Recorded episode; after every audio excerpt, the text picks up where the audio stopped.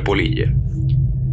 La historia del Mothman o el hombre polilla es sin duda uno de los misterios más enigmáticos y curiosos convertidos en leyendas, pero que cuenta con un lado de credibilidad derivado de las múltiples evidencias y experiencias de quienes aseguran ser testigos en primera persona de la aparición de este ser de naturaleza desconocida.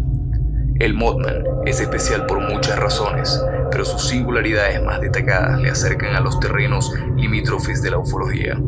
al coincidir sus apariciones con numerosas observaciones de ovnis en la región, o con la variopinta presencia de extrañas criaturas merodeando por los alrededores, incluidas los misteriosos y acosadores hombres de negro. Ciertamente, cuando uno analiza los archivos de los sucesos acaecidos en 1966 en Virginia Occidental, puede llegar a tener la impresión de estar inmerso en un capítulo de los expedientes secretos X. Su primera aparición. Es bastante probable que la primera observación de nuestro protagonista tuviera lugar entre 1960 y 1961, cuando una extraña figura humanoide, grisácea y alada, de considerable envergadura, se dejó ver por espacio de unos segundos en medio de la solitaria ruta número 2 de Cornstalk en Virginia, ante los atónitos ojos de una mujer y su padre que nerviosos y con miedo optaron por pisar el acelerador y olvidar el asunto. Tan solo lo recordarían años después, cuando a mediados de noviembre de 1966 comenzó a correr como la pólvora un relato sorprendente según el cual cuatro vecinos de Point Pleasant habían podido observar una criatura bastante similar a la que fugazmente se dejó ver ante los primeros y anónimos testigos. Los protagonistas de tan singular historia fueron dos jóvenes matrimonios integrados por Roger y Linda Scarberry y por Steve y Mary Mallet, quienes la noche del 15 de noviembre de 1966 conducían en busca de unos amigos por un lugar conocido como la zona TNT un reducto solitario para las parejas, alejado de las miradas indiscretas, que durante la Segunda Guerra Mundial había tenido unos usos igualmente explosivos, pero de naturaleza muy diferente. La TNT, tranqueada por un denso bosque y colinas pronunciadas, albergó una fábrica de explosivos, así como numerosos depósitos de almacenamiento, muchos de ellos subterráneos, quedando abandonada, no sin antes haber sido utilizada durante un tiempo por una industria química. Debía ser poco más de las 11.30 de la noche cuando al pasar cerca de un viejo generador eléctrico, nuestros testigos contemplaron junto a la puerta abierta del viejo edificio dos círculos de un rojo intenso, brillante y definido, unas formas que parecían ojos que acechaban en la oscuridad y que al moverse descubrieron que formaban parte de un ser de apariencia humana, de color gris con piernas, alas plegadas y una altura de casi dos metros fueron aquellos dos grandes ojos rojos como faros de automóvil lo que nos sobrecogió, declararían poco después. Menos de un eterno minuto de observación bastó para que Roger pisara a fondo el acelerador de su viejo Chevy y saliera a toda velocidad de la zona por la carretera 62. De inmediato Linda Scarberry se percató que a pesar de la escapada a 160 km por hora, la criatura le seguía muy de cerca y sin aparente esfuerzo, a unos metros del coche y sin agitar sus enormes alas de más de 3 metros de envergadura. Solo un fino chirrido, percibido por Mary Mallet y descrito como similar al emitido por un ratón grande, acompañaba a aquel extraño ser alado hasta que desapareció a la entrada de Point Pleasant. Ya en la oficina del sheriff de Mason, el suplente Miller Halstead escuchó a los excitados testigos, cuyo convincente relato le hizo desplazarse inmediatamente hasta la zona TNT, donde tan solo pudo detectar una extraña interferencia de radio. Los norteamericanos son como son, y con su particular estilo, al día siguiente el sheriff George Johnson convocó una rueda de prensa en el Palacio de Justicia, en la que los cuatro testigos narraron su experiencia a los periodistas que muy pronto la difundieron por todo el país. Había comenzado la odisea del Mothman. Al día siguiente, Point Pleasant y en especial la zona TNT eran un auténtico hervidero. Numerosos medios de comunicación curiosos y profesionales del tema tomaron posiciones a la espera de que aquella especie de hombre murciélago, bautizado inmediatamente como Mothman u hombre polilla, regresara para ser fotografiado, filmado e incluso abatido por los lugareños. y no se hizo esperar, aunque la nueva observación solo tuvo por único testigo a Marcela Bennett, quien, acompañada de su hija de dos años y un matrimonio amigo, acudieron a casa de otra pareja que vivían en plena zona caliente. Al llegar y descender del coche, la señora Bennett observó con nitidez como una figura humanoide, gris, se levantaba del suelo, detrás del vehículo.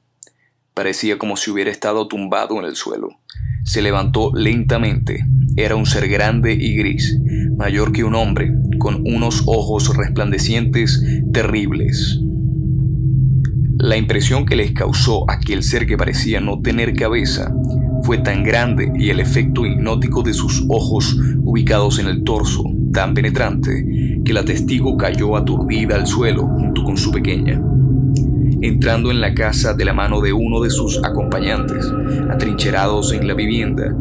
sintieron como la criatura merodeó por fuera durante unos minutos e incluso creyeron observar cómo miraba a través de las ventanas al interior de la casa. Como si de un fenómeno de histeria colectiva se tratara, decenas de personas comenzaron a reportar casos en los días siguientes de las observaciones del hombre polilla,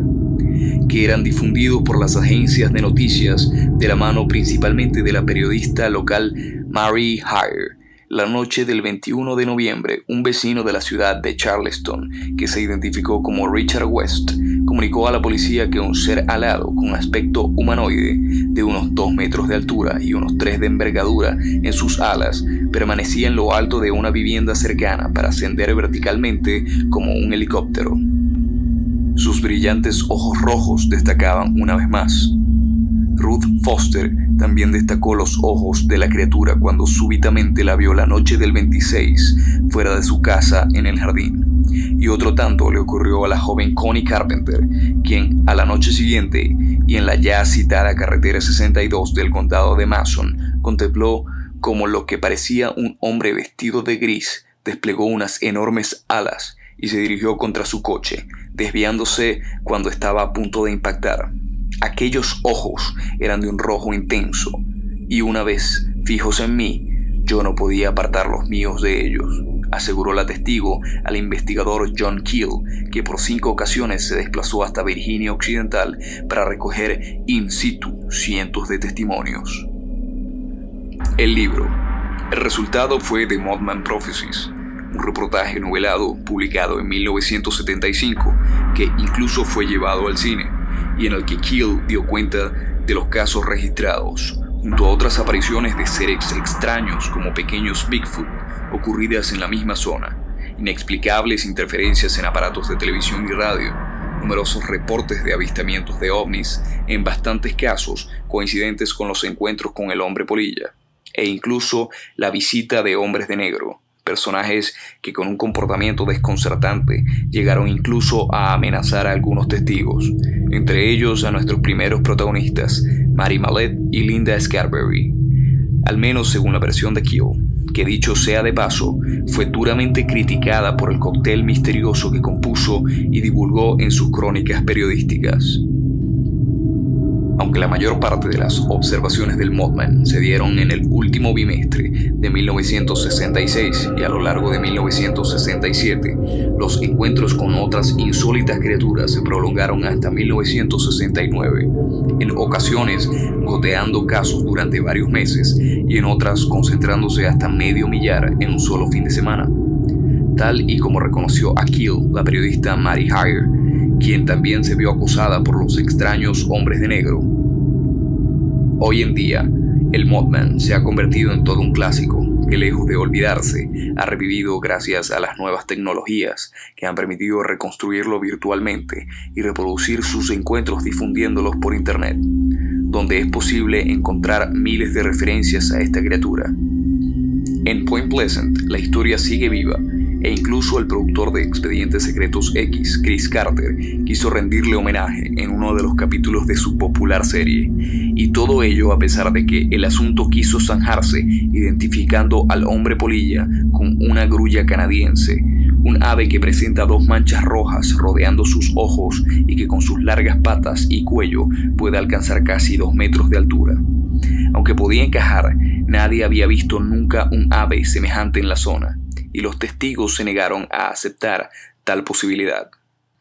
En cualquier caso, la fiebre del hombre polilla se frenó de forma dramática con el trágico hundimiento el 15 de diciembre de 1967 del Silver Bridge, el puente que cruzaba el río Ohio a la altura de Point Pleasant, causando la muerte a 38 personas. La crudeza del accidente desvió la atención de los ciudadanos, fuerzas de seguridad y medios de comunicación hacia esta tragedia, quién sabe si motivando el final de las apariciones de nuestro protagonista. Un final que para algunos cerraba el extraño ciclo que, algo más de un año antes, se había abierto con la primera observación de aquella criatura humanoide de más de dos metros de altura, grisácea, carente de brazos y cabeza, alas de murciélago y unos ojos rojos de más de 5 centímetros de diámetro, dotados de un poderoso e inolvidable brillo hipnótico.